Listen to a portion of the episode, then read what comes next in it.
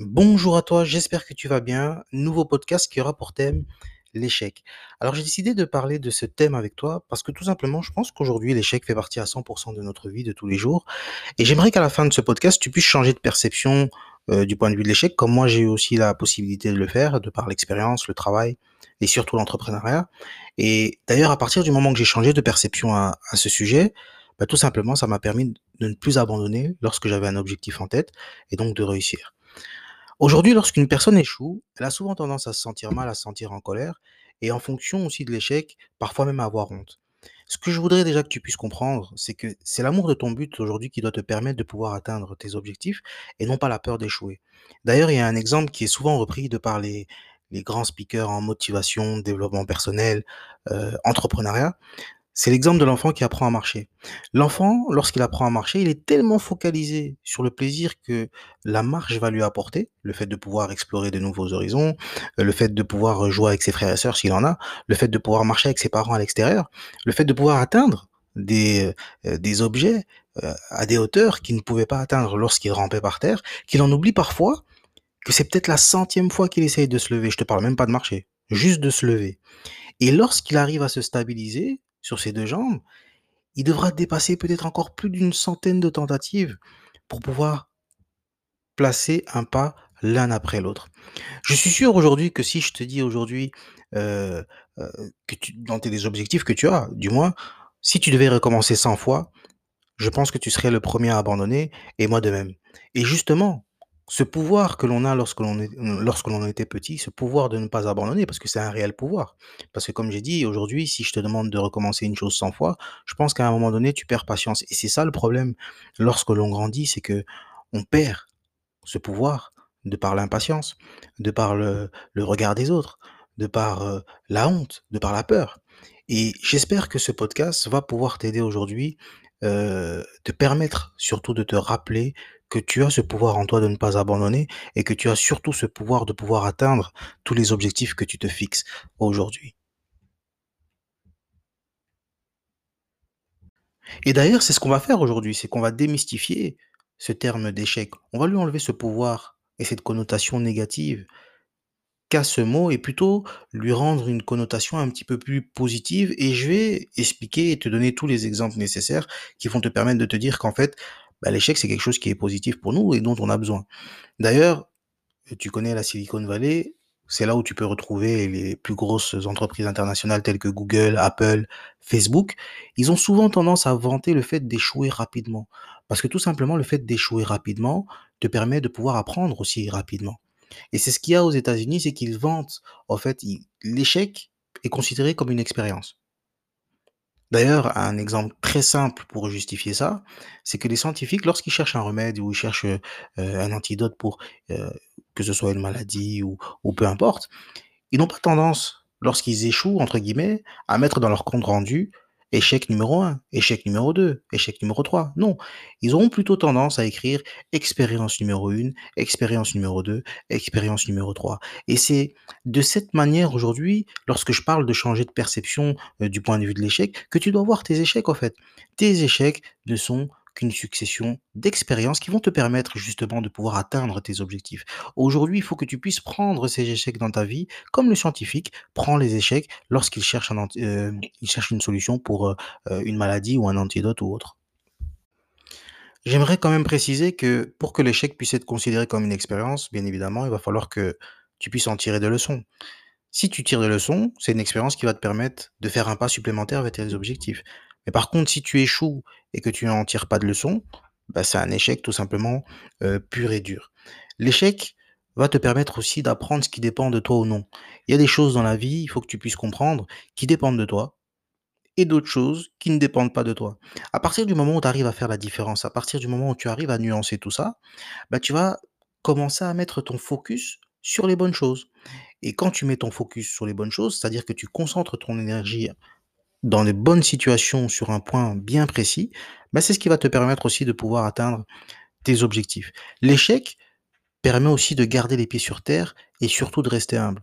On s'est tous retrouvés déjà dans une situation où tellement on était bon dans ce qu'on faisait, tellement on était fort, euh, que ce soit dans n'importe quel domaine, que ce soit de manière scolaire, que ce soit, heu, dans le sport. À un moment donné, on subit un échec qui nous fait redescendre les pieds sur terre et lorsque tu échoues justement et que tu tires les leçons de cet échec, ben, qu'est-ce qui se passe? Si c'est à l'école, tu étudies un petit peu plus pour que ça n'arrive plus. Si c'est en sport, tu travailles ta condition physique, tu travailles ta musculature, peu importe. Mais en tout cas, ce qui est sûr et certain, à partir du moment où tu tires une leçon de cet échec, c'est que tu en ressors toujours plus fort. L'échec permet aussi de se réinventer, il permet de rebondir, il permet aussi de se réorienter. J'ai un exemple d'ailleurs même, heu, par rapport à ça, la réorientation. J'ai un ami qui lui avait pris un cursus, avait pris un cursus pardon en comptabilité et donc après 2 échecs, bah, il avait plus la possibilité de pouvoir se réinscrire et il était perdu. Donc il s'est dit, «Mais moi je pensais devenir comptable, j'ai pas d'autre idée en tête». Pour lui, sa vie, c'était le fait de devenir comptable. Il n'a jamais pensé qu'il ne pouvait échouer et de par des discussions avec sa famille, ses frères et ses frères, des cousines, des sœurs, peu importe, ben, de fil en aiguille, il a décidé de se réorienter vers les assurances. Et aujourd'hui 2 ans plus tard, ben, 2-3 ans plus tard, il va avoir son diplôme. D'ailleurs félicitations si tu écoutes, heu, ce podcast. Et tout ça pour dire que souvent lorsque l'on échoue dans la vie, on a plus tendance à visualiser ça comme une porte qui se ferme. Et effectivement, parfois l'échec correspond à une porte qui se ferme, mais sache une chose, c'est que quand une porte se ferme, il y a toujours une fenêtre qui s'ouvre sur autre chose. Donc l'échec n'est pas forcément négatif à ce moment-là.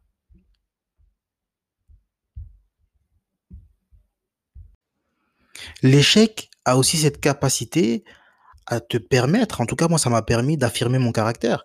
Comme j'ai déjà dit dans de précédents podcasts, d'ailleurs si tu as pas eu l'occasion d'écouter les précédents podcasts, lorsque tu termines ce podcast, n'hésite pas à aller les à les écouter. Mais j'expliquais que quand j'étais plus jeune, j'étais quelqu'un d'assez timide, d'assez renfermé, je parlais pas beaucoup et à un moment donné, j'ai voulu jouer au foot. Donc j'étais déterminé, je voulais jouer au foot, j'aimais le football et je voulais pouvoir devenir aussi un joueur, porter un maillot, participer à des à des matchs, avoir des compétitions et dans le premier club de foot dans lequel j'ai joué, lorsque je suis arrivé, ben, un fait un fait qui a qui a marqué quand même ma vie parce que ça m'a permis entre guillemets d'affirmer mon caractère et d'être la personne que je suis aujourd'hui, c'est que quand je suis arrivé dans le vestiaire et que j'ai voulu dire bonjour, heu, à mes futurs coéquipiers sur une vingtaine de joueurs, seule une seule personne a daigné me serrer la main.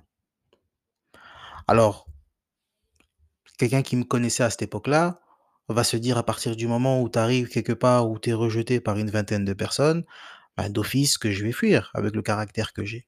Mais au contraire, le fait que tout le monde soit contre moi, bah, tout simplement ça m'a permis d'affirmer mon caractère, d'affirmer le fait que c'est ce que je voulais, que je voulais être joueur de foot, que je voulais jouer au foot du moins à ce moment-là et que rien ne pouvait m'empêcher de pouvoir jouer au foot.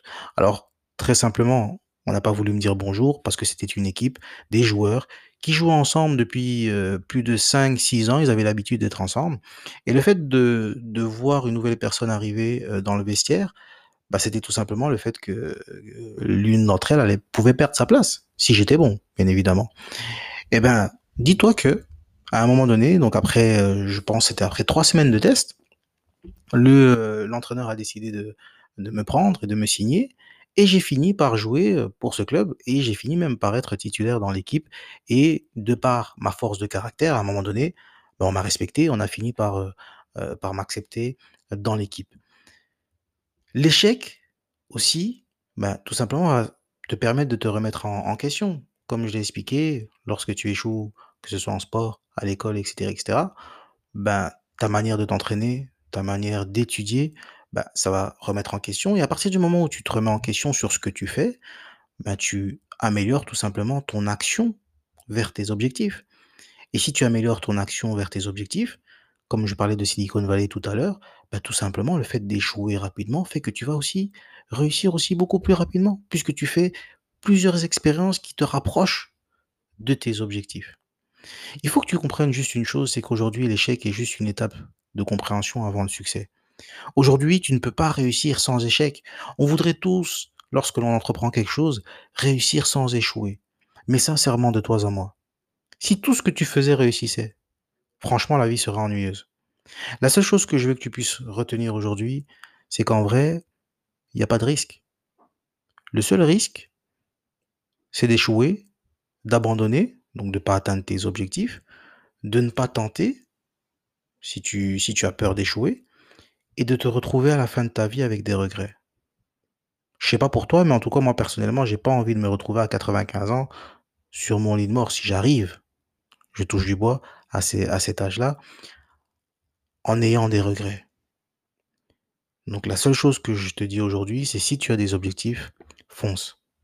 Si tu échoues, lève-toi, relève-toi 100 fois s'il le faut, comme ce bébé qui apprend à marcher, parce que tu as ce pouvoir aujourd'hui de ne pas abandonner et d'atteindre tes objectifs. J'espère que ce podcast aura pu t'aider. Si tu es nouveau sur la chaîne, n'hésite pas à t'abonner, à commenter ou euh, à mettre les étoiles au maximum en fonction de la plateforme sur laquelle tu écoutes ce podcast. On se retrouve pour un prochain podcast et n'oublie pas, garde l'esprit ouvert.